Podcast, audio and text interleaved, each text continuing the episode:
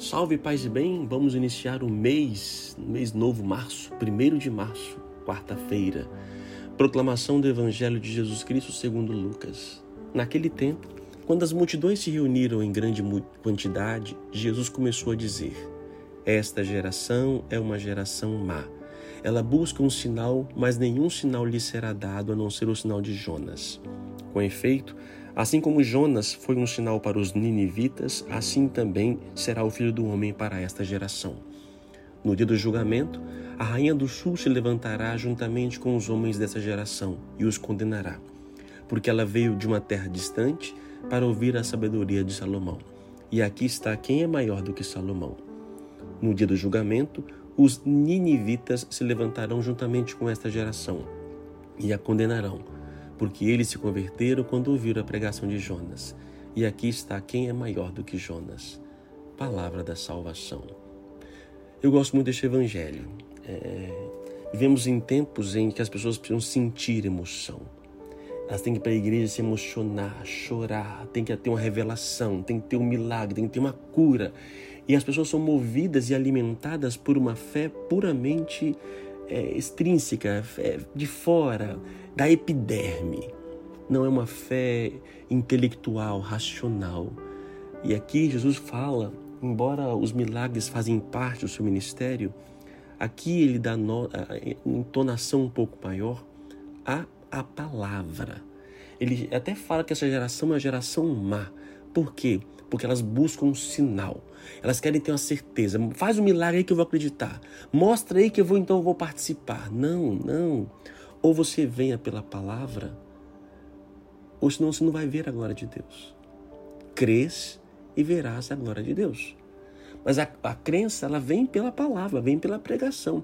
Eu não posso colocar a minha fé embasada em sinais, em, em somente testemunhos, que são importantes. Eu tenho que seguir pela palavra de Deus, aquilo que eu escuto, aquilo que é transmitido. E, aqui no Evangelho ele cita dois personagens, três na verdade, né? Jonas e os ninivitas, relacionados dois, e no caso é, Salomão e a rainha de Sabá, as duas, a rainha do sul.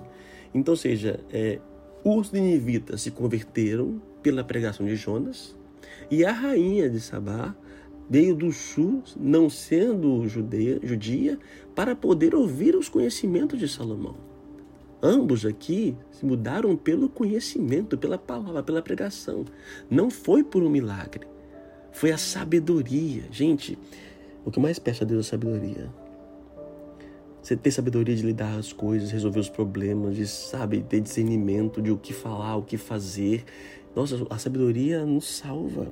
É muito mais do que um conhecimento científico, racional da, da nossa área que podemos conhecer.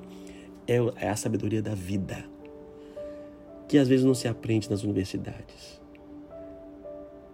Não, aprendemos através do Espírito. É o Espírito que nos, nos oferece. Por isso, procure conhecer, procure estudar a palavra de Deus. É ela que vai te libertar. Agora, se essa palavra não é suficiente para você, então cuidado, serão condenados.